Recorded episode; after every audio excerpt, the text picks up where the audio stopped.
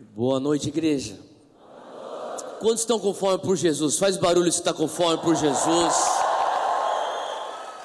Glória a Deus, eu também estou.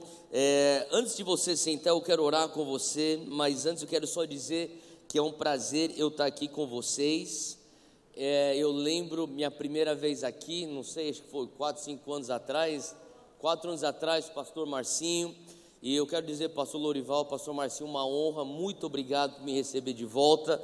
A gente escuta falar daquilo que Deus está fazendo aqui no Belém, especialmente na quadrangular, ao longo do Brasil inteiro. A verdade é que existem focos de avivamento no Brasil todo. Você crê nisso?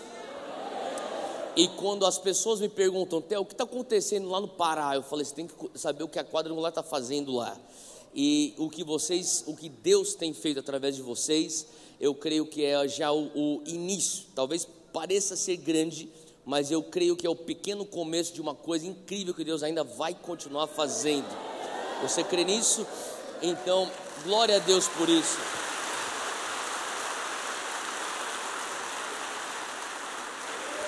Glória a Deus. Glória a Deus. Antes de você sentar, fala para umas três, quatro pessoas, ó, continua focado, o Espírito Santo está agindo.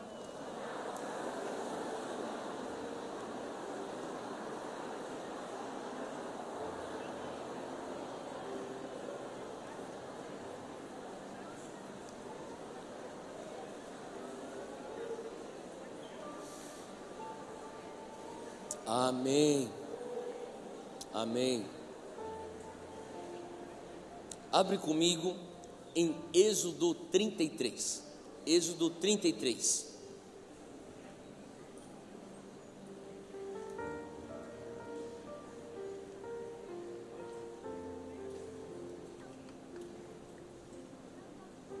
Deus é bom?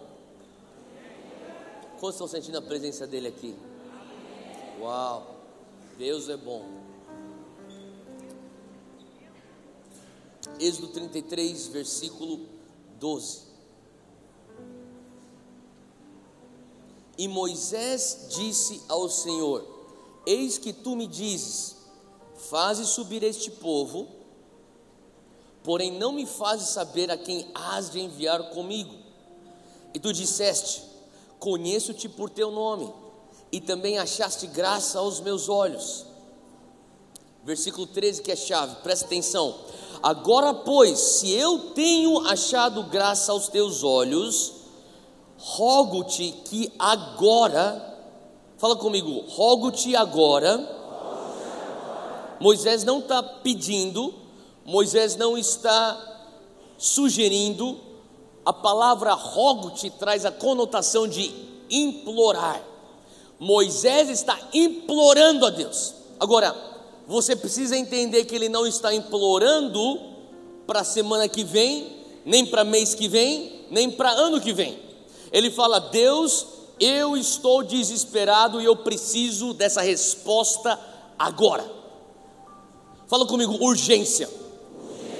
Nós estamos vivendo um momento onde a urgência é necessária.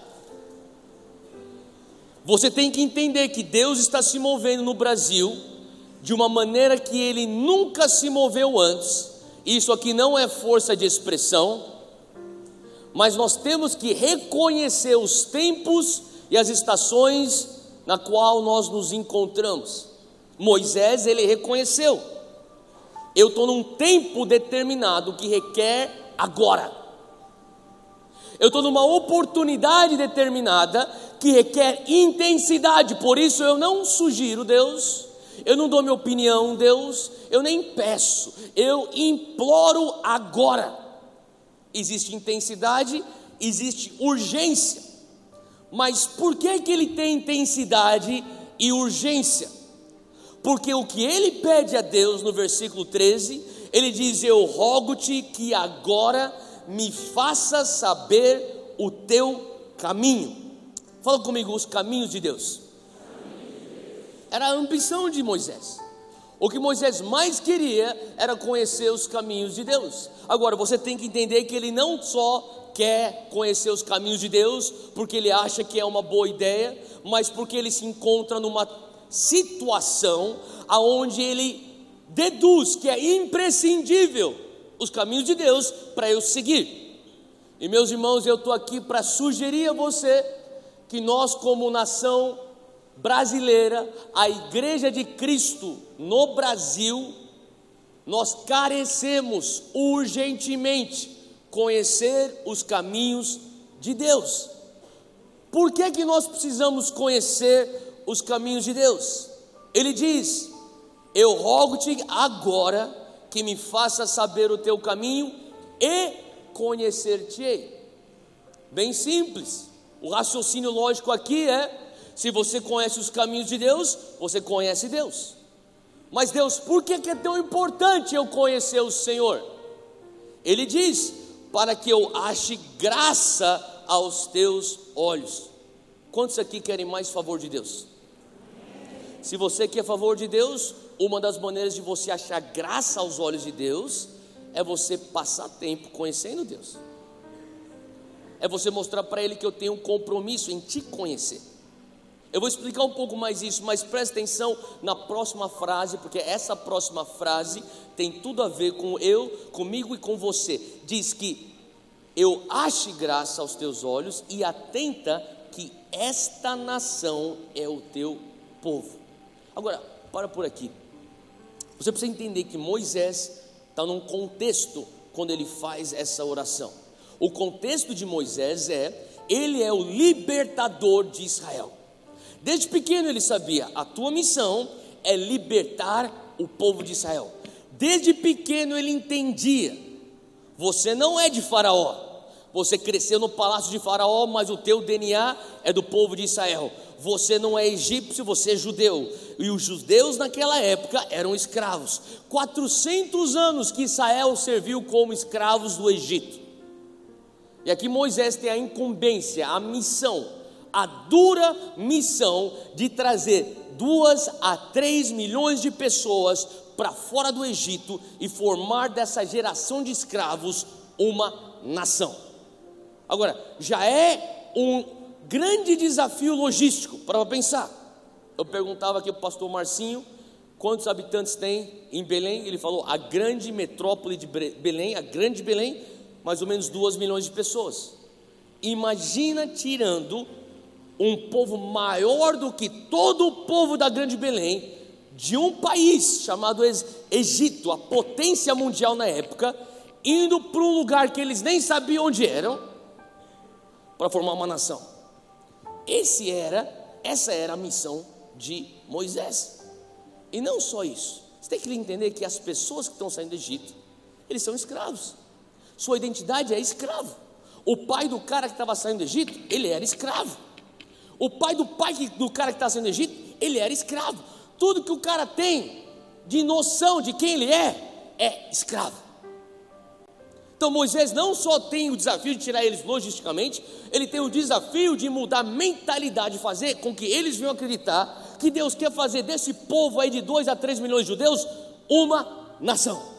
E Moisés fala: Deus, é o seguinte, se o Senhor está me dando essa missão de tirar o povo do Egito para levar para a construção de uma nação, eu preciso conhecer os teus caminhos.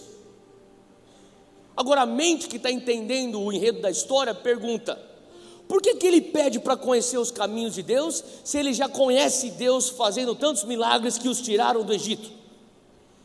Justamente, o que Moisés está falando é: Deus, nós conhecemos a tua mão. Fala comigo, obras de Deus. As obras de Deus é muito boas, são muito boas. Mas as obras de Deus não são os caminhos de Deus. Não necessariamente. Quantos aqui lembram das dez pragas do Egito? Você lembra disso? Tá. Dez pragas do Egito. Você lembra do mar vermelho que se abriu? Quem considera o mar se abrindo algo miraculoso? Certo? É um milagre. Você receber maná, o café da manhã que caía do céu todo dia na porta de casa, isso é um milagre. O povo de Israel conhecia as obras de Deus. O povo de Israel ainda não conheciam os caminhos de Deus. Eu estou aqui para te falar que as obras de Deus podem dar conta de te tirar do Egito, mas só os caminhos de Deus vão dar conta de te levar para a construção de uma nação. E Moisés falou: Deus, o povo sabe o que o Senhor pode fazer, mas o povo não te conhece. O povo sabe o que o Senhor é capaz de fazer, mas o povo ainda não entendeu como o Senhor se move, os princípios por trás.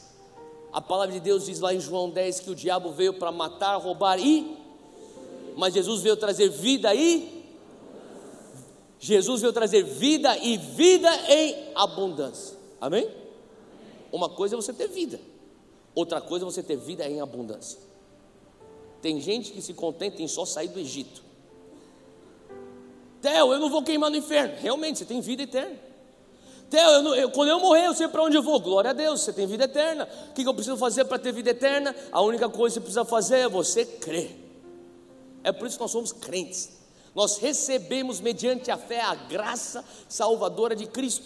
Glória a Deus. Eu saí do Egito, mas o Senhor também está falando, mas está à tua disposição vida em abundância. O que significa é você andar vitoriosamente aqui na terra dos viventes. E Moisés falou: Deus não é suficiente eu só tirá-los do Egito, eu preciso levar eles para dentro da terra prometida. E Deus fala: Pois bem, é isso que tem que fazer. E Moisés faz o cálculo e fala: Tuas mãos deram conta de arrancar o povo do Egito, mas os teus caminhos vai dar conta de nos pôr dentro da terra prometida. Agora presta atenção, ele estava no deserto. O que significa o deserto nesse contexto? Não significa algo completamente negativo. Eu queria que você entendesse que o deserto nada mais é do que um limbo. A palavra limbo, que muitas vezes é, a gente nem usa ela, ela é rara de ser usada no português coloquial do dia a dia, mas a palavra limbo significa um lugar entre duas estações, é, é um espaço entre duas fases, e Moisés está num limbo, e eu estou aqui hoje para sugerir a você que o Brasil, a igreja evangélica brasileira, a juventude evangélica brasileira, se você tem 30 anos para baixo, levanta a mão, bem alto, se você tem 30 anos para baixo, acena para mim, bem alto, 30 anos, maioria, se você tem 35, 40 para baixo, levanta a mão, bem alto, 40 para baixo, você tem 40 para baixo, bem alto, tá com vergonha, cara? Acena para mim, porra. Aí, maioria. Você que está com 40 anos para baixo, eu também estou com 40 para baixo. Estou bem longe de 40, mas estou com 28 e mentira. Mas, escuta aqui, é só você conversar com aqueles que estão há décadas no ministério no Brasil e eles vão falar tudo aquilo que nós estamos lutando e semeamos e choramos e oramos, agora o Senhor está respondendo na tua geração. Faz sentido? Você pode pensar, até, mas como assim? Eu estou aqui para falar para você que existe um despertamento espiritual nos quatro cantos do Brasil a nossa nação não está perfeita, está longe de ser perfeita, mas nós nunca estivemos num embalo tão forte como nós estamos hoje espiritualmente. Eu não falo porque eu sou um expert, eu não falo porque eu sou um estudioso, um especialista, porque eu não sou, eu só digo isso porque eu fuço, eu pergunto, eu sou curioso. E todo mundo que tem décadas de ministério, eu estou fuzilando com perguntas. Mas como que era antes? Mas como que está acontecendo? Como que é aqui nessa região? O que, Deus está fazendo? O que, que você enxerga para o futuro? E todo mundo está falando, Theo, eu lembro há, há três semanas ou quatro semanas atrás, no Descend, estava lá em Brasília, uma mulher de Deus chamada Valnice Milhomes, que há décadas está nesse Brasil rodando, orando, intercedendo para romper. Ela falava assim para mim, Theo, eu orei décadas para viver o que vocês estão vivendo hoje. E eu falei, pastora, tudo que nós estamos vivendo é porque a tua geração plantou em lágrimas. E hoje nós temos a alegria, o privilégio, a honra de poder colher. Não tem a ver com a minha geração. A minha geração tem parte? Tem parte. Mas nós não somos os responsáveis por esse mover que Deus está tá causando em todos os quatro cantos do nosso Brasil. Eu estava vindo de ontem do Pernambuco, uma obra incrível que Deus está fazendo. Noite anterior estava em Brasília, algo incrível que Deus está fazendo. Antes daquilo em Londrina, incrível que Deus está fazendo. É no sul, é no sudeste, é no centro-oeste, é aqui no norte, é no nordeste. Todos os cantos do Brasil existe um foco de avivamento.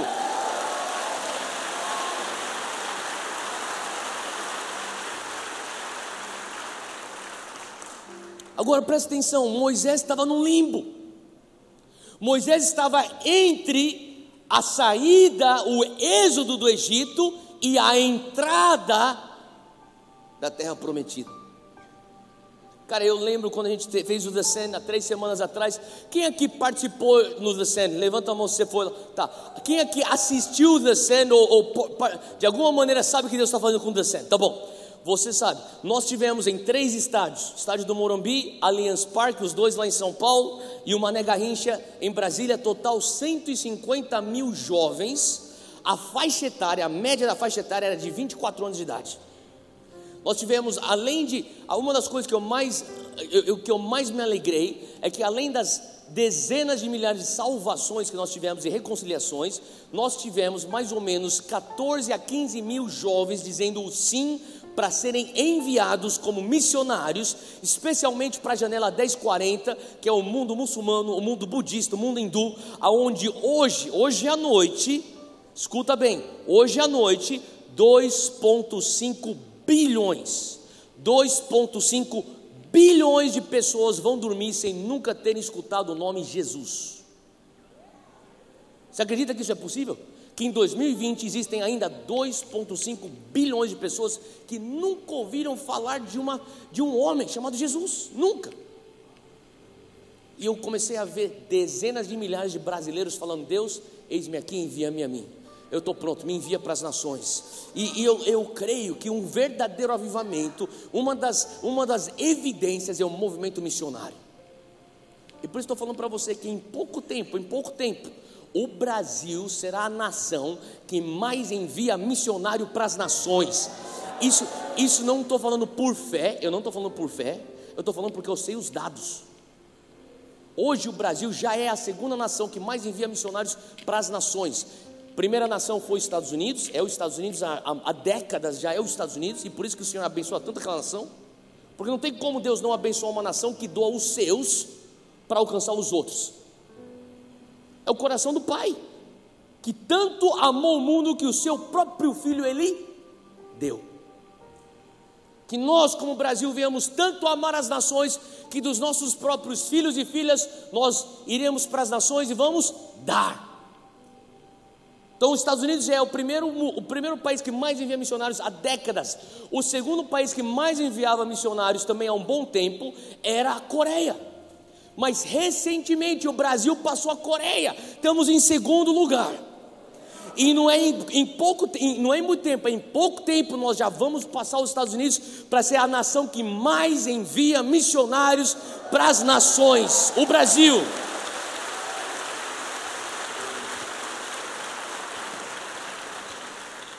Sabe, Moisés ele entendeu, nós estamos vivendo um limbo como Israel. E ele falou: Deus, conhecer tuas obras é fácil, mas conhecer os teus caminhos é difícil. Mas se nós conhecermos os teus caminhos, nós vamos conseguir fazer desse avivamento da nação de Israel. Você tem que entender, eles, estavam, eles eram mortos como nação 400 anos. Moisés é um avivalista para Israel, ele traz vida de novo, ele está, ele está tentando ensinar esses escravos que eles não são escravos, vocês são filhos de Deus, e eles estão começando a ter esperança renovada, mas Moisés entende: Deus, se é para eu fazer desse avivamento algo sustentável, eu preciso conhecer os teus caminhos. Meus irmãos, eu estou aqui hoje para falar para você: se esse movimento que nós estamos passando como Brasil for para ser algo sustentável, nós precisamos conhecer os caminhos de Deus. Nós não podemos só nos contentar com as mãos dele.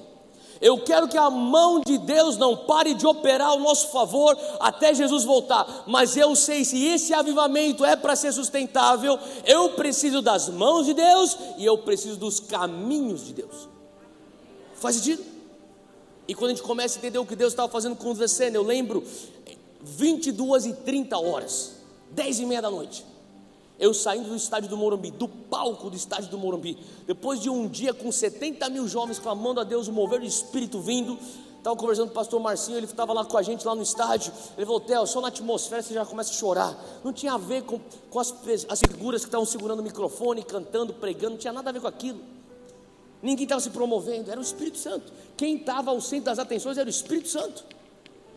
E quando a gente começou a ver o Espírito Santo se movendo, cara, eram jovens para tudo quanto é canto daquele estádio do Morumbi, ajoelhados, se entregando para Jesus, renovando seus votos, falando: Deus, eu vou para as nações, eu vou alcançar minha escola para Jesus, eu vou alcançar minha universidade para Jesus, eu vou alcançar o meu bairro para Jesus. Pessoas falando assim: Deus, eis-me aqui e me usa. E quando você começa a ver aquilo, cara, você sabe que algo está acontecendo na nação, não é só o The Sand, são outras coisas. O The Sand representa uma parte disso que Deus está fazendo. E quando você, sabe, na semana seguinte eu comecei a receber telefonema de Jornal da Suécia, dois jornais da Suécia fizeram entrevista comigo, Fox News, Fox News, que é a segunda maior emissora de jornal, de, de, de noticiário dos Estados Unidos, ligou para fazer entrevista. O jornal de Hong Kong, Hong Kong, eu não consegui ler a matéria porque eu não sei ler chinês mas, chinês, mas falaram que foi muito bom a matéria. E fizeram entrevista também. Cara, jornal da Austrália, o maior jornal cristão da Austrália, fez uma matéria. Nos Estados Unidos, então, três, quatro emissoras de TV evangélica, CBN, God TV, Daystar, todas aí fizeram, TBN, todos eles fizeram matérias acontecendo. Até a imprensa brasileira, Estadão e Folha me ligaram para fazer matéria. No final das contas, acho que eu não falei algumas coisas que não, eles não gostaram, então nem publicaram também. Também não quero, estou nem aí para eles. E Cara, deixa eu te falar uma coisa. Especialmente a imprensa internacional. Eles terminavam de fazer as perguntas do Descend e depois eles falavam, Theo, mas fala pra gente sobre esse avivamento no Brasil. Falava, falado sobre o quê? Sobre o avivamento no Brasil. Eu fiquei pensando, a gente está em avivamento? E o Senhor começou a falar comigo. Eles reconhecem que você está no avivamento. E a pergunta é: será que o Brasil reconhece que nós estamos no início de um avivamento? Será que o Brasil reconhece que nós estamos no início de um despertar espiritual? Será que você entende que Deus está fazendo uma coisa na tua geração? Será que você entende que Deus está marcando a tua nação e trazendo, enquanto você é vivo, como um jovem, em 2020, as respostas de oração de missionários da década de 40, de 50, de 60, de pastores, de desbravadores, de pioneiros. Eu conversava há pouco tempo aqui com o pastor Lorival me contando sobre como a quadrangular foi desbravada por homens de Deus aqui nesse estado e nos estados do Brasil. E eles clamavam e choravam e sonhavam para dias como estes. Você tem noção disso? Eu saía daquele estádio às 22h30 perguntando: Deus, o dia foi incrível, mas e agora? E agora, Deus? Porque eu sei que o Marcinho também sabe que a conferência Vinde não é um fim. The Sand, os estádios lotados, não são o fim. Avivamento não é um grande ajuntamento. Avivamento não é um estádio abarrotado. Avivamento não é conferências maravilhosas que nem essa. Eu também faço conferência, eu não, eu não sou nada contra conferência. Eu quero que você entenda, cara, que nós estamos vivendo um momento onde é, é fácil você se contentar com o fato que você não está no Egito, que você está no deserto, mas você pode fazer teu acampamento, e você pode ter um tempo muito incrível com teus amigos, todo mundo evangélico, e Deus está falando: Isso é bom, mas isso não é a vida abundante que eu tenho para você. Eu preciso que você não se contente só em sair do Egito. Eu preciso que você, você, você tenha algo do teu coração que fala: Eu vou até a terra prometida. Então a pergunta é: E agora? E agora, Theo? O que a gente faz depois do descendo? O que a gente faz depois de tanta conferência incrível na época do carnaval, a conferência Vinde aqui em Belém? O que a gente faz? Sabe, eu gostaria de sugerir para você que nós estamos vivendo um momento onde nós temos a oportunidade de viver um avivamento genuíno. Você crê nisso? Se estiver anotando, anota isso aqui. um avivamento genuíno. Três fases de um avivamento genuíno. E eu não sou, que nem eu disse, um expert, mas eu sou um curioso. E quando eu estou perto de experts, eu pergunto, os especialistas me ajudam a entender esse negócio. E uma das coisas que eu vejo como padrão, quando eu converso sobre avivamento, eu amo estudar sobre avivamento. Você começa a perceber três fases em qualquer avivamento genuíno. A primeira fase de um avivamento genuíno é o despertamento da igreja. Fala comigo, despertamento dos santos. É quando a igreja volta ao primeiro amor. É quando a igreja volta a simplesmente se deleitar na presença de Deus. É quando a igreja não se contenta só com uma rotina de culto.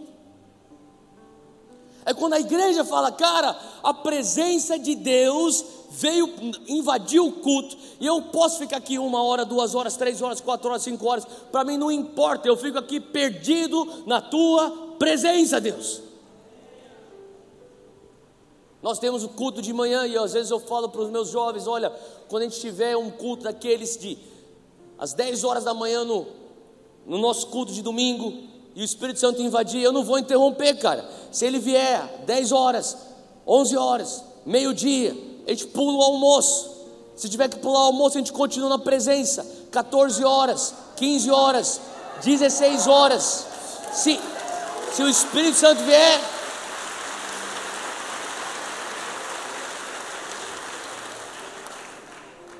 16 horas é o, é, o, é, o, é o horário do futebol. E eu falei, cara, e se ele tiver misericórdia de você, ele vai fazer você esquecer o Corinthians. Deixa aquele sofrimento de lado. Experimenta a presença de Deus.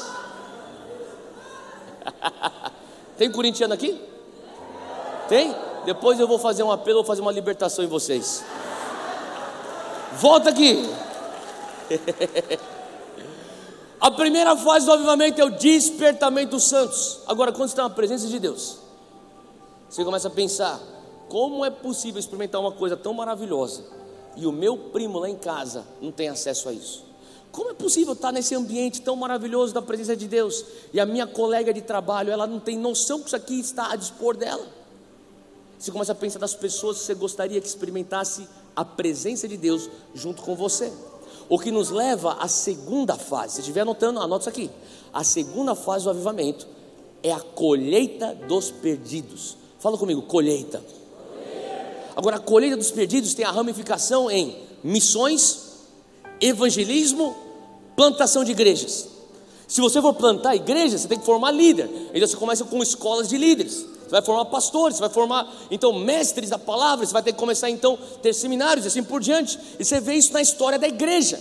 Movimentos de avivamento que começaram com uma reunião onde o fogo do Espírito Santo veio, a presença manifesta dele e depois se espalhou em evangelismo, em almas e finalmente o que nós ainda precisamos experimentar como Brasil é a terceira fase do avivamento. Fala comigo, transformação social.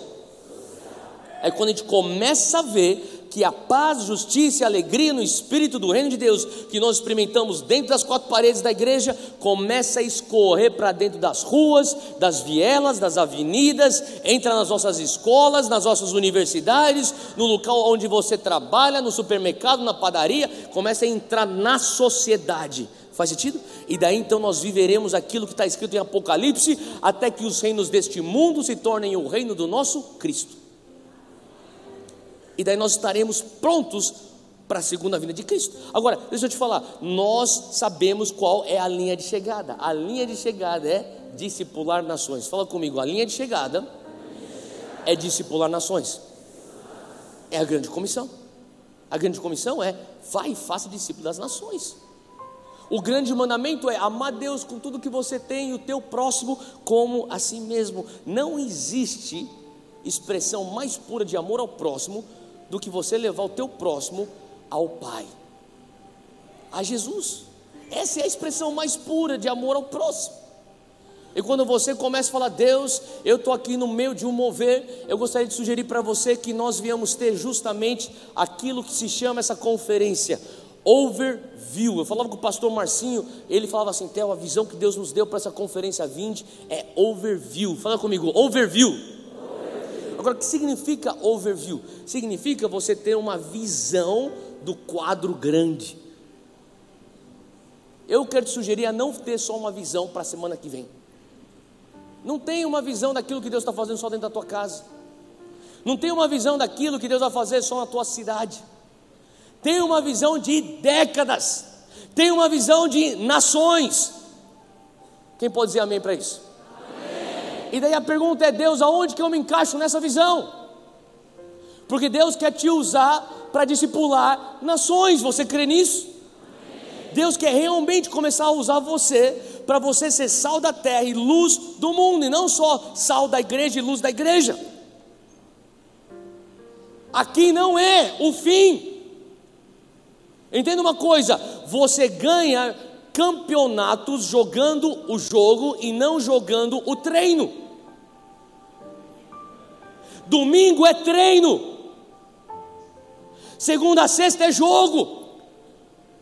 Você vem para o treino, você recebe a informação da tua constituição, que é a Bíblia, você consegue receber então informações de como que você tem que executar a missão, mas segunda-feira você começa o teu jogo. É no local de trabalho onde você está, é na sociedade, por isso que eu acredito tanto no que Deus está fazendo aqui, porque eu conversava com o teu pastor, ele estava falando sobre aquilo que ele realmente crê que Deus está fazendo. Não é, ele não está enxergando só a igreja, ele está enxergando a cidade, está enxergando o estado do Pará, está enxergando o Brasil.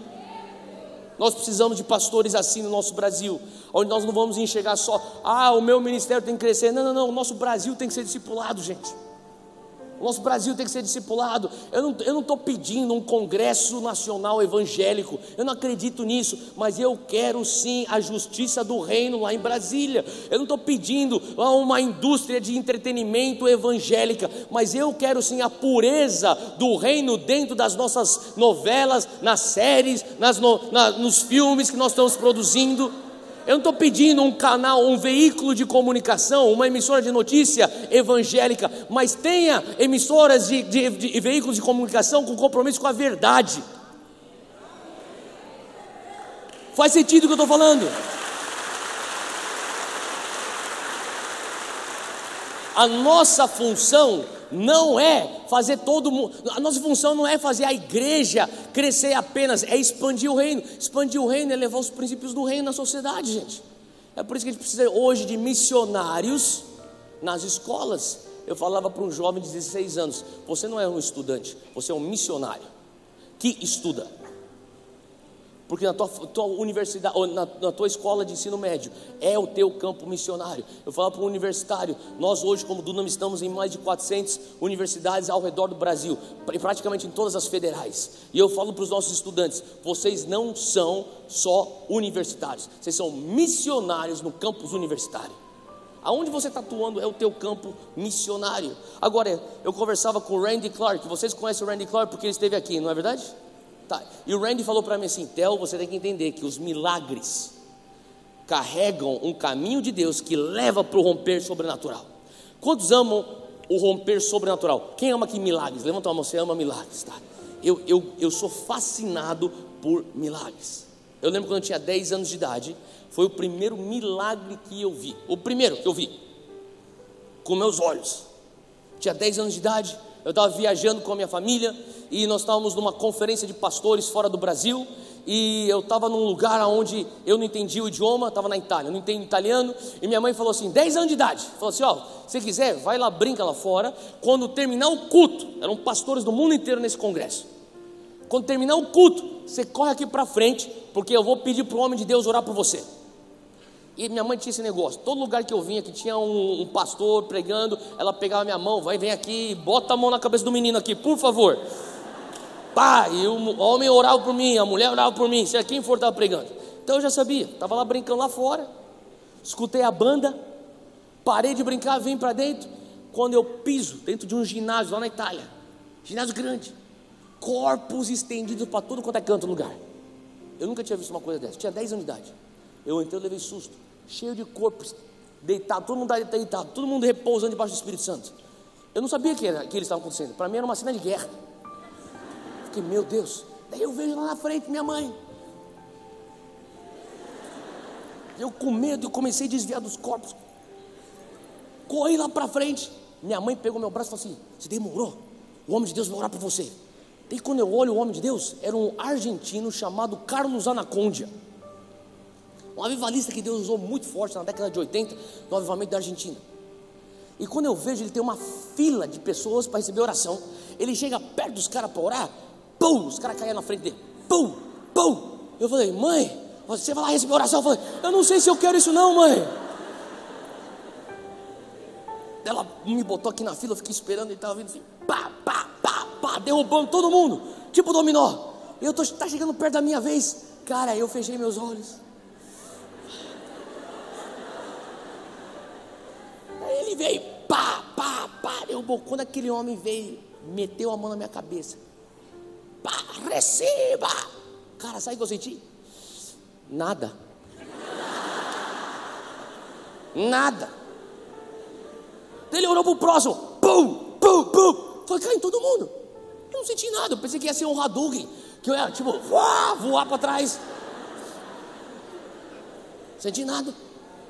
Moleque de 10 anos. Aí o que você faz? Eu fiquei olhando os corpos. Eu fiquei tipo, ah, já recebi oração? Fiquei mandando lá no meio dos corpos. Essa senhora aqui, ó, alguém tem que botar uma toalha em cima dela. Daí, de repente, eu vejo um homem chegando com um filho adolescente. E o filho tinha um problema, porque você devia que ele não conseguia nem andar direito, ele era debilitado e tal. E o pai estava carregando o menino assim debaixo do braço, apoiando. Ele chega lá na frente e daí ele chama a atenção do pastor. O pastor Carlos Anaconde olha para ele, ele vai lá orar. E daí o pai tenta explicar qual é a condição do menino. Ele fala, não precisa falar nada. Meteu a mão na cabeça do menino, pum! O moleque caiu. E eu não sei porquê, eu estava do lado do pai dele, bem quando isso aconteceu. E daí o corpo do moleque aqui, ó, estendido no chão. E o pai dele aqui do lado. E eu, menino de 10 anos de idade, fiquei olhando.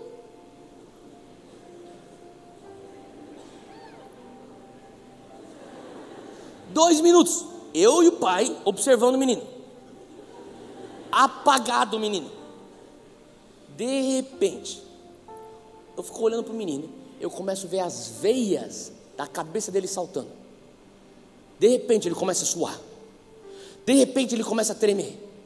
De repente ele começa a fazer um barulho. Uh, e eu tipo, eita, meio. Tipo, eu não sei o que está acontecendo, mas isso aqui não me parece muito bem. Daí o pai começou a ficar desesperado. Ei, ei, começou a falar em italiano para chamar, pedir para ajuda. Alguém vinha aqui, eu pensei, estou chamando os médicos.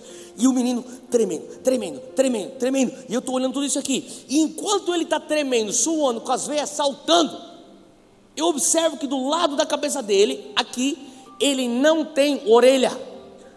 Ele só tinha um buraco no crânio. Era como se fosse a pele assim, ó, reta com um buraco, sem orelha. E de repente eu olho aquilo, ele tremendo, tremendo, tremendo. Eu fiquei observando, cara, esse cara não tem orelha. É, ele não tem orelha. Eu nunca vi um homem sem orelha. Dez anos de idade, acabei de chegar na terra.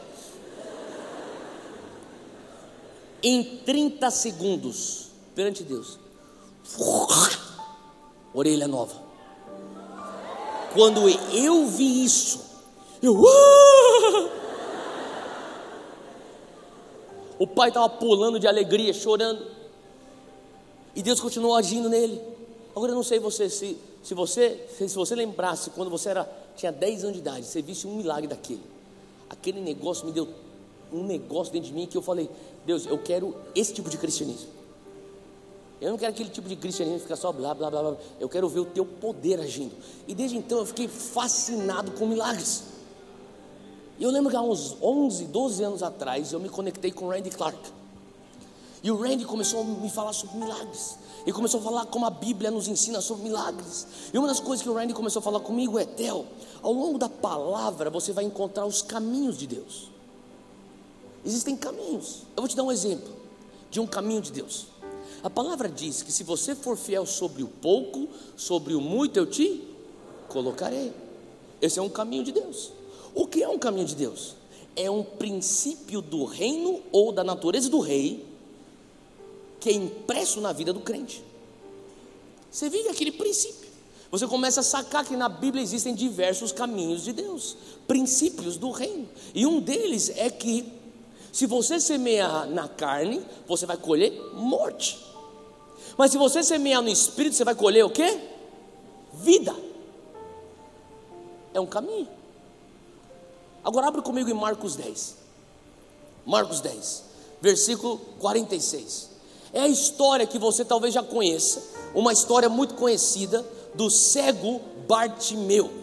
E o cego Bartimeu estava lá em Jerusalém, olha, em Jericó, desculpa.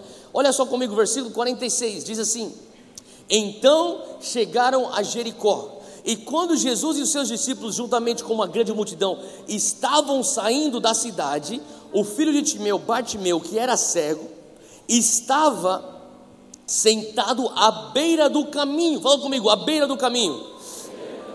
Ele estava pedindo esmolas. Agora, presta atenção. Nessa história que você talvez já tenha lido diversas vezes, você vai ver que existe um padrão, existe um princípio do reino, existe um caminho do reino. E enquanto a gente continua lendo essa história, eu quero sugerir para você que esse cego Bartimeu sou eu. Esse cego Bartimeu é você.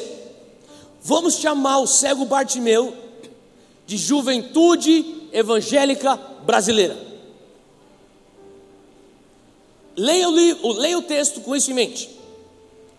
O cego Bartimeu, a juventude evangélica brasileira, que era cega, estava sentada à beira do caminho pedindo esmolas.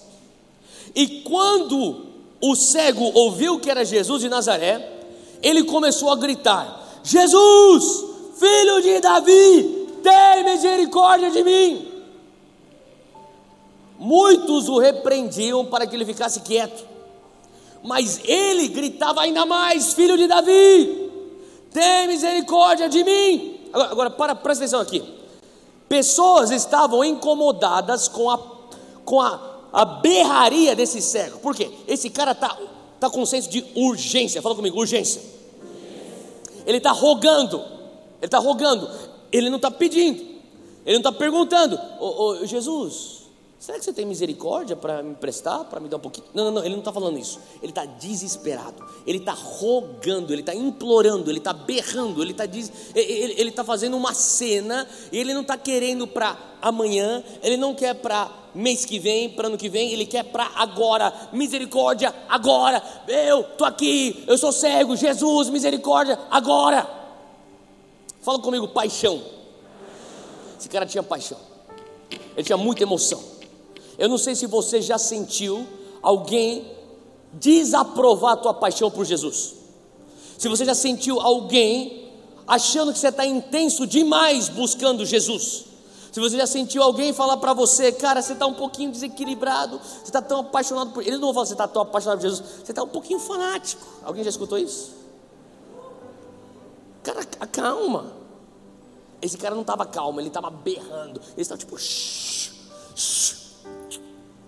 Você está muito fanático. Você está muito, você tá muito intenso. Você está muito fervendo, cara. Calma, calma. Eu, eu lembro de um, de um, um pai.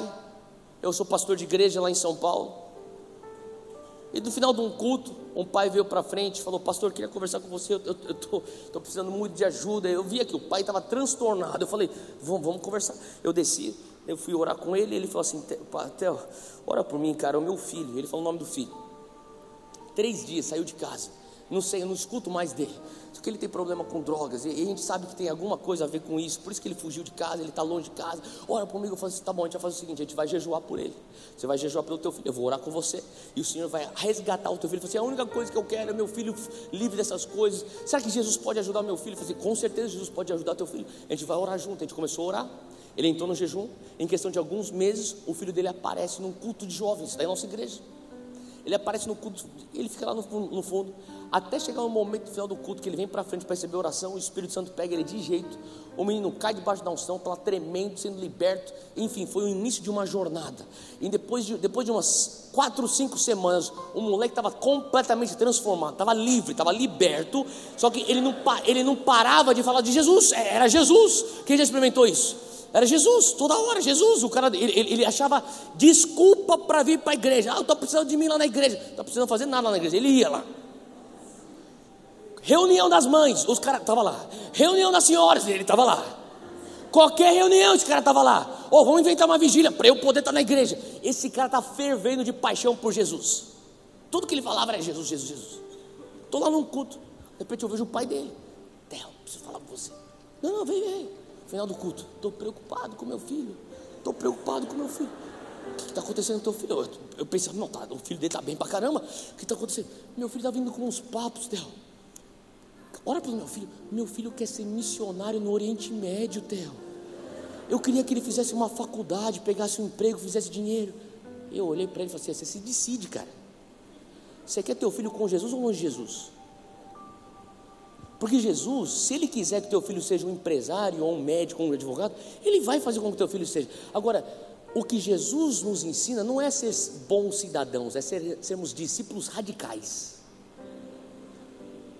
Se o teu filho está vindo aqui para a nossa igreja, eu não vou falar para ele ser um bom cidadão, eu vou falar para ele ser radical. Então você escolhe, você quer teu filho nas drogas ou você quer teu filho servindo a Jesus? Então pessoas não sabem o que eles querem. Tanto é que esse cara está falando para ele assim, ó, shh, shh. e depois, versículo 50, olha só, Jesus, número 49, Jesus parou e disse: chamem-no.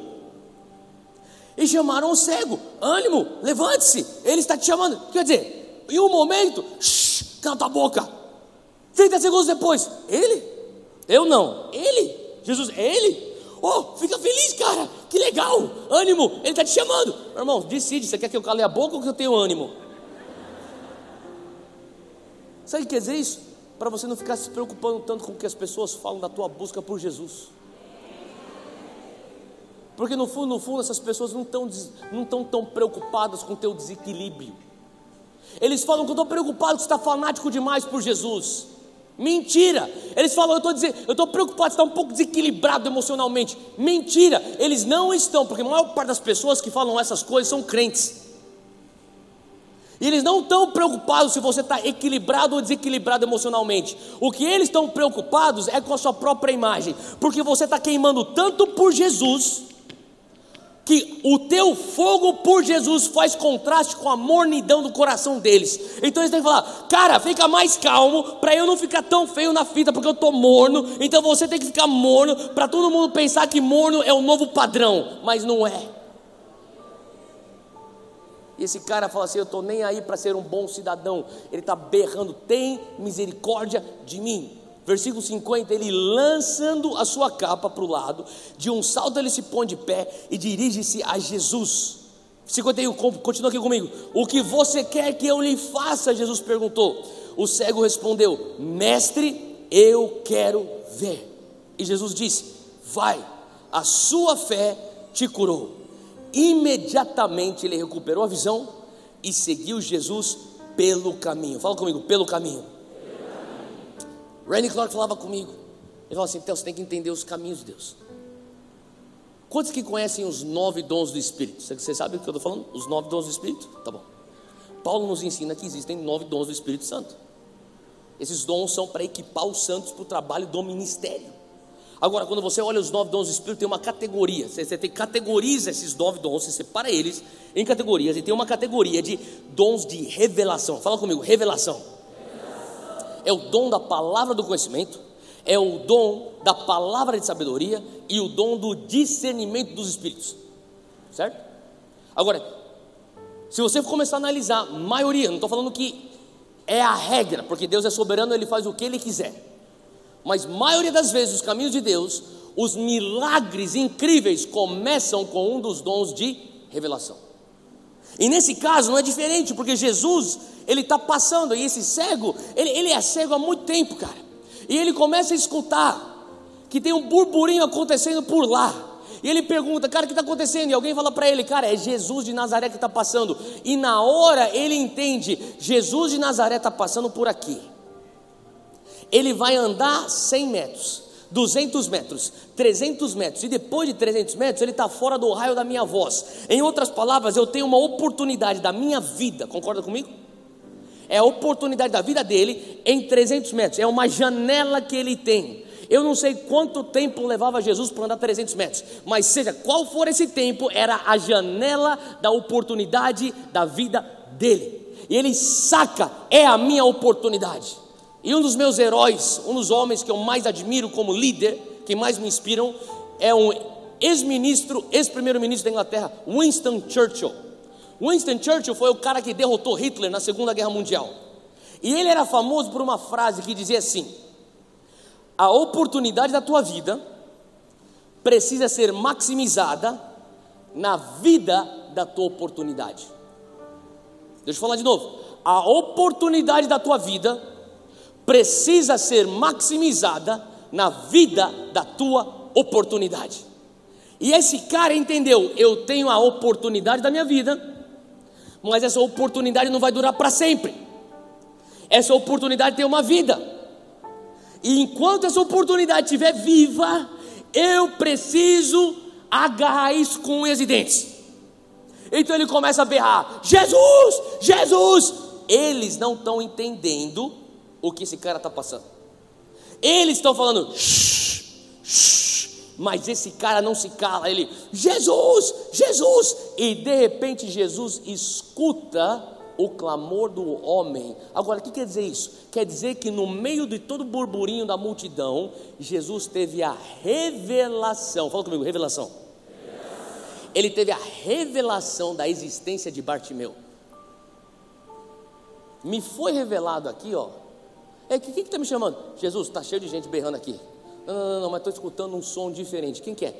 Para lá. Ele tem a revelação da existência de Bartimeu. Ei, você, vem. Hoje, você tem que entender uma coisa: que nós estamos entrando na revelação que Jesus nos enxerga. A revelação que Jesus está apontando o dedo para a juventude evangélica brasileira, falando assim: ó, você Está cheio de juventude evangélica no mundo berrando, berrando, mas tem um desespero que sai da calçada de um homem chamado Bartimeu, que representa o jovem brasileiro evangélico, e fala: Jesus, misericórdia de mim. Você tem que entender uma coisa: você que é jovem evangélico brasileiro, tem uma oportunidade da tua vida e você precisa maximizar na vida da tua oportunidade. Esse negócio não vai durar para sempre. Esse avivamento não vai durar para sempre. Theo, eu acho que você não deveria falar desse jeito. Eu não estou querendo trazer medo, eu só estou trazendo relato histórico.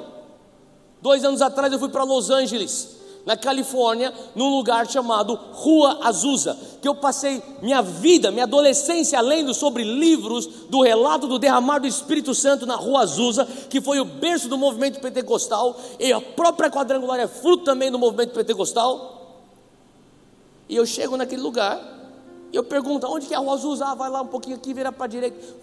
Eu chego, cadê a Rua Azusa? Cadê a Rua Azusa? Tem uma placa no chão. Aqui foi o berço do movimento pentecostal. Eu levanto, tem um sem teto lá morando, uma mulher andando cachorro, os meninos correndo. Falando, não estou vendo nenhum culto aqui de avivamento. Sabe por quê? Porque não tem mais avivamento na rua Azusa. Toronto, 1994, derramar de Toronto. Vai para Toronto hoje. Não tem avivamento em Toronto. Vai para a Argentina, os nossos vizinhos lá no sul.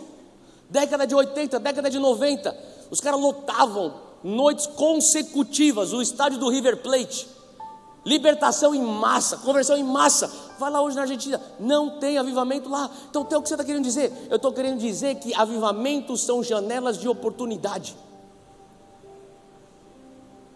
E quando a janela está passando na tua frente, você tem que reconhecer o que Deus está fazendo, você tem que reconhecer os caminhos de Deus, você tem que ter olhos para enxergar o tempo e a estação de Deus. E jovem evangélico brasileiro, você tem que reconhecer o que nós estamos vivendo no Brasil hoje não é normal.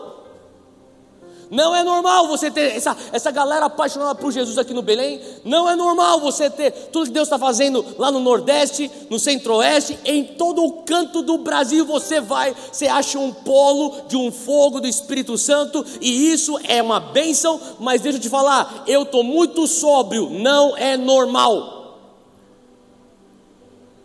Eu também sei que é muito no embalo e ficar embriagado com sucesso ministerial. Pergunte para os avivalistas do Canadá, da Argentina. Pergunte para os avivalistas que Deus já usou no passado. esse cara reconhece é a oportunidade da minha vida. Eu vou dar tudo nessa oportunidade. Ele berra, ele berra, ele berra. E daí vem então a revelação. Você, me foi revelado que você está no meio da multidão. Você que é cego, vem. E daí os amigos que estavam do lado dele, a gente? Não, não, ele. É você. Sabe o que o Senhor começou a falar comigo? Eu desliguei o telefone depois que eu ter, é, especialmente a entrevista que eu dei para o jornal na Austrália. Eu desliguei o telefone e o Senhor falou comigo. Ânimo, levante-se, Ele está te chamando.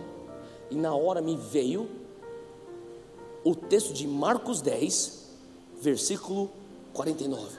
Eu falei, Deus, as nações estão falando, ânimo, levante-se, Brasil. O Senhor está te chamando. As nações estão reconhecendo que o chamado está aqui, ó, que o fogo está aqui.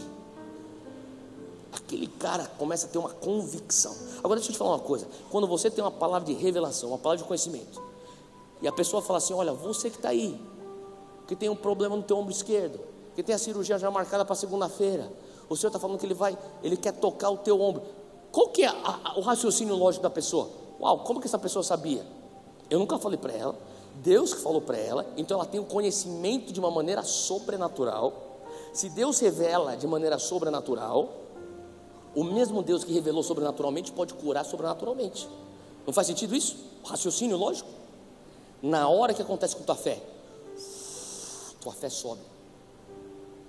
Esse cara começa com revelação. Você tem que entender que esse é o caminho de Deus. Normalmente o Senhor aponta e fala: Eu vejo você. Revelação. De repente começa o que? Fé, fé, fé, fé. Por quê? Ele revelou a tua existência. Ele fala: Eu conheço você. Você não está perdido na multidão. Você parece que você pode às vezes sentir que está sozinho, mas eu estou contigo. Eu já falei do teu chamado. Eu vou dizer, eu vou fazer com que esse chamado venha se realizar. E talvez hoje você pense, Theo, mas eu sou um na multidão. Deixa eu te falar: Jesus está falando que ele te vê. Jesus está falando que ele vai te usar. Jesus está falando assim que ele falou com o cego Bartimeu: chama ele, vem. Eu estava no shopping há cinco semanas atrás, antes do Descending. Estou descendo a escada rolante, lá em São Paulo, perto de onde eu moro. Estou descendo, estou pensando na minha na vida. De repente eu escuto na galeria lá de cima, como se fosse essa galeria aqui. Eu estou descendo aqui a escada rolante, tem um cara que dá um berro. Aê, teu! Eu olho, cara, é um cara que ele está debruçando em cima do parapeito. Ele vai, chegou nossa hora, teu! comecei a rir e o Senhor começou a falar comigo. Tem uma convicção que está surgindo no coração da juventude brasileira. Sabe qual que é essa convicção? É a convicção que fala ânimo, Ele está te chamando. A gente? Não são os americanos, não? Você. Tem que ser os europeus. Você. Os britânicos. Você. Os australianos? América, América do Sul, Argentina. Não, não, não, não. Não é a hora deles, é a tua hora, Brasil. Chegou a tua hora, Brasil.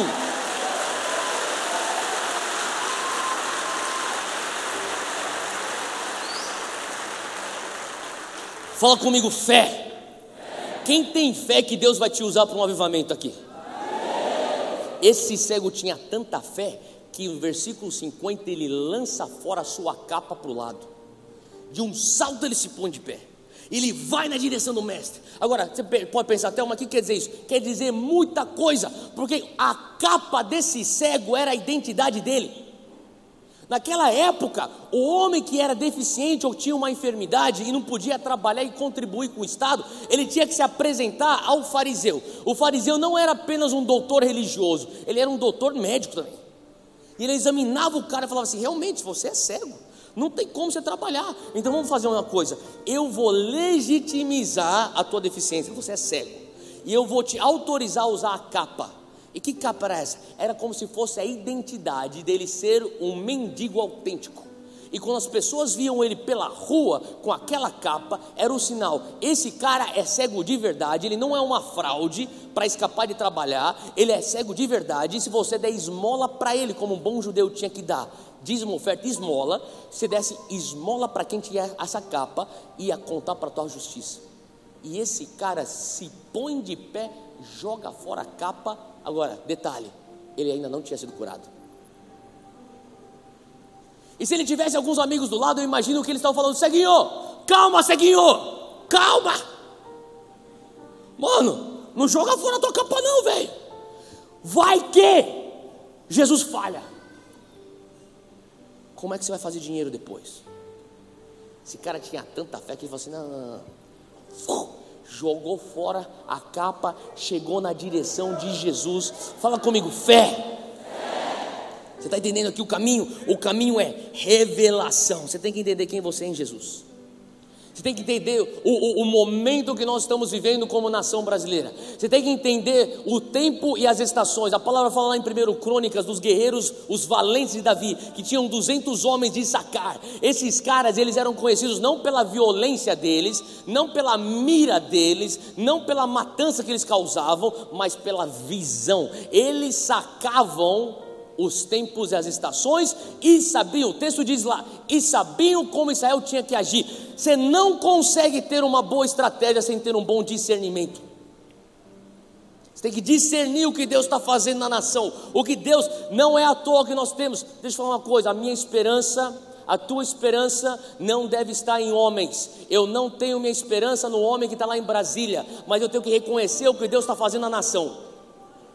Talvez você não concorde com tudo dele, eu também não concordo com tudo dele, mas eu tenho que me render ao fato que o que está acontecendo no Brasil é sobrenatural, porque não faz sentido, humanamente falando, aquele homem está lá, e não faz sentido a gente estar tá vivendo o momento que nós estamos vivendo como nação. Por quantos anos nós estávamos indo numa direção que estava nos afastando de Deus, e de repente Deus usa as coisas mais improváveis para nos botar de volta na direção, mas cabe a nós, a igreja tem que ser a resposta, faz sentido? Por mais que o nome dele é Messias, ele não é o meu Messias. Jesus é meu Messias, mas eu reconheço quando Jesus escolhe pessoas. E eu estou falando, Deus, me escolhe, me usa, me usa. Esse cara, ele fala assim: Deus, eu vou jogar minha capa antes de você me curar. Ele chega para Jesus cego, cego. Ele não foi curado ainda, tateando, as pessoas talvez ajudando. E Jesus chega e faz a pergunta. Fala comigo, revelação. revelação. Fala comigo, fé. Está vendo a ordem? E depois é oração. Fala comigo, oração. O que é que você quer que eu lhe faça? Pergunta de Jesus. Pô, Jesus, é, é, é óbvio. É óbvio que o Brasil precisa de um avivamento. É óbvio que o Brasil precisa de uma limpa de corrupção. É óbvio que o Brasil precisa de justiça. É óbvio que o Brasil precisa de paz. É tanta violência nesse país. Mas Jesus está perguntando: o que é que você quer que eu lhe faça? Era óbvio que ele era cego, precisava ver. Mas Jesus restaura a dignidade do homem que nunca teve escolha. Hoje você tem escolha. Hoje tem poder de escolha. Fala para mim o que você quer. Em meio a tudo isso, o Senhor está levantando uma igreja que está orando com entendimento. Sabe, o que, o que, que você pediria para Jesus se ele aparecesse para você e falasse: O que é que você quer que eu lhe faça na tua nação, na tua geração? Eu espero que você não peça, Deus, eu quero um ministério bombado. Deus, eu quero muitas bênçãos para mim. Deus, eu não tem nada de errado você ser abençoado. Eu me considero uma pessoa abençoada. Eu considero uma pessoa abençoada no corpo, na alma e no espírito. Não tem nada de errado você ser abençoado. Deus quer que você venha prosperar. Deus quer que você venha ser abençoado. Mas sabe o que Deus quer que você tenha? Overview, uma visão maior uma visão além do teu umbigo, uma visão além da tua conta bancária, uma visão além do, da, do, do churrasco de família, que é uma excelente, uma bela foto de família, um, um, uma visão que vai, Deus, eu estou ardendo de, de paixão pela minha nação, por nações, pela minha geração. E Jesus pergunta: o que é que você quer que eu lhe faça? Eu falo, Deus, eu quero ver o teu reino em todos os setores da sociedade brasileira. Eu quero ver justiça fluindo pelas ruas do Brasil. Eu quero ver, Deus, qualidade de ensino em todas as instituições de ensino do Brasil. Eu quero justiça. Eu quero, sabe, eu estava conversando há uns meses atrás com a ministra Damares. E eu falei algo para ela que eu tenho certeza que ela já sabia, mas ela perguntou minha opinião, eu falei. Eu falei, ministra, com todo respeito, a maior ameaça para a igreja evangélica do Brasil não é a ideologia que prega contra os nossos princípios. A maior ameaça para a igreja evangélica do Brasil não é o partido ABC que sempre jogou contra a igreja. Não é a grande mídia que é tendenciosa contra a igreja. A maior ameaça para a igreja evangélica do Brasil está nas nossas escolas dominicais, nos nossos ministérios infantis, são os nossos filhos. Eu falei para ela, é o meu filho de 4 anos de idade, Zac, que daqui 15 a 20 anos vai estar na faculdade. E daqui 15 a 20 anos, nós que já somos 80 milhões de evangélicos nesse país, nos tornaremos a maioria nesse país, passando talvez 130 milhões de evangélicos no Brasil. Agora escuta, só raciocina, só pensa. A molecada hoje, você que é um jovem de 35 anos, acabou de casar, ou de 30 anos, recém-casado, ou tem filhos novos, deixa eu falar uma coisa: daqui a 20 anos, os teus filhos vão estar na faculdade ou já se formando, pensando, senso crítico, e a maior ameaça é que se nessa janela nós não fizermos a fase 3 do avivamento, transformação, eles têm todo o direito de falar assim: aí pai, você falou para mim que o Evangelho de Jesus transforma vidas. Você faz parte desse negócio de evangélicos. Você, a minha vida inteira você saía viajar todo final de semana pregando. Toda vez que eu saio para pregar, para viajar, eu oro com meus filhos. O que o papai vai fazer? Papai vai falar de Jesus para as pessoas. Por que papai vai falar de Jesus para as pessoas? Porque Jesus transforma vidas. Eles sabem disso. E um dia, se a minha nação, ou a minha geração, a nossa geração não fizer nada sobre transformação, eles vão falar: por que, que eu vou crer nesse evangelho que não conseguiu, com a maioria de evangélicos no Brasil, erradicar racismo? Vocês não conseguiram erradicar a injustiça social. Cadê a pedofilia que só aumenta, pai? Por que vocês não fizeram alguma coisa a respeito disso? E o tráfico humano? Por que vocês não fizeram nada sobre isso? E a violência? Você está entendendo o que nós estamos vivendo? É uma janela de oportunidade que eu e você é imprescindível. Eu quero sugerir para você começar a rogar, não pedir. Eu rogo-te, mestre, eu quero ver. Mostra-me os teus caminhos, porque se isso um dia vai se tornar a nação do reino de Deus implantado na terra, eu preciso dos teus caminhos eu não posso me contentar só com tuas obras. E Jesus responde: A tua fé te curou. Vai. E imediatamente, acompanha comigo, eu termino com isso. 52. Imediatamente ele recuperou a visão e seguiu Jesus pelo caminho. Fica de pé onde você está.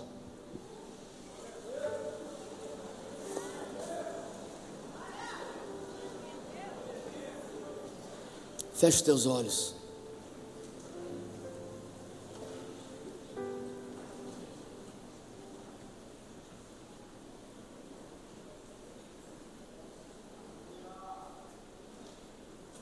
A coisa mais incrível dessa história não é só o fato que esse homem foi curado,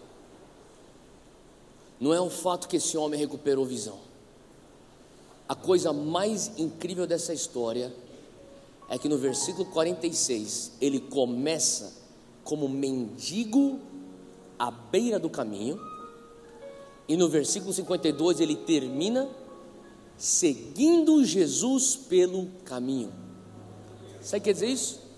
Ele começa como mendigo, ele termina como discípulo. Ele estava sentado na sarjeta, ele se encontra andando, correndo atrás de Jesus pelo caminho. O que eu quero dizer hoje com isso? Que todos nós temos um próximo passo. Avivamento tem que tirar você do ponto A e te pôr ponto B. Eu não acredito num avivamento que se resume a só grandes ajuntamentos, estádios lotados,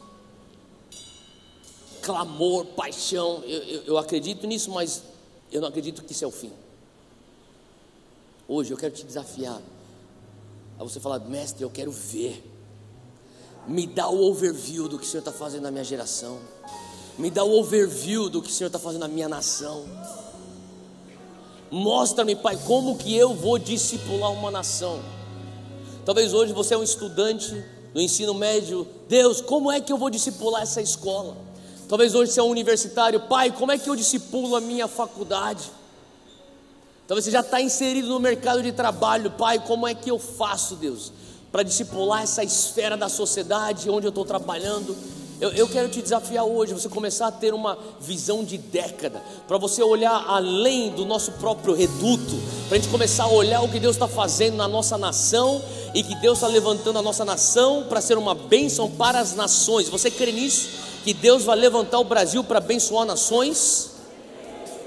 Deus vai usar a coisa mais improvável que se chama Brasil, que se chama Juventude Evangélica Brasileira, para tocar as nações com fogo do Espírito Santo. Brasil, a terra do avivamento. Brasil, o exportador de brasa. Está no nosso nome, cara. Está no nosso nome, é a nossa identidade. Você carrega o fogo no teu peito que não vai ficar calado.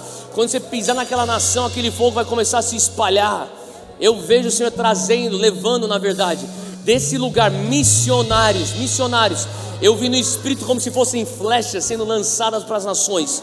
O Senhor está falando aqui que vai sair daqui um movimento missionário movimento missionário. Eu comecei a ver até no espírito, como se fosse uma escola de inglês, uma escola de espanhol, uma escola de árabe, nesse lugar, para preparar os missionários. Eles vão com a teologia e eles vão com o idioma, eles vão prontos com a cultura para ser lançado. Eu vi o Senhor enviando missionários daqui para a Turquia, missionários daqui para o mundo árabe, missionários daqui para o mundo, mundo budista, para a Índia, para Butão, Pai, faz assim de acordo com a tua vontade. Eu vi missionários saindo daqui para o Japão, para a Coreia, para a Malásia, para a Indonésia. Senhor está enviando missionários como flechas. Chegou tua hora, Brasil. Chegou tua hora, jovem evangélico de Belém. Chegou tua hora, vinde. Chegou tua hora. Nos dá o overview, Deus. Nós queremos sair da sarjeta e andar contigo pelo caminho Hoje você tem um próximo passo, eu tenho um próximo passo, todos nós temos. Aonde você estiver no teu coração, comece a falar: Pai, me mostra o próximo passo. Eu preciso dar esse passo. Eu preciso dar esses passos. Erga essas duas mãos para o alto, ora comigo. Diz: Senhor Deus, bem forte, Espírito Santo de Deus.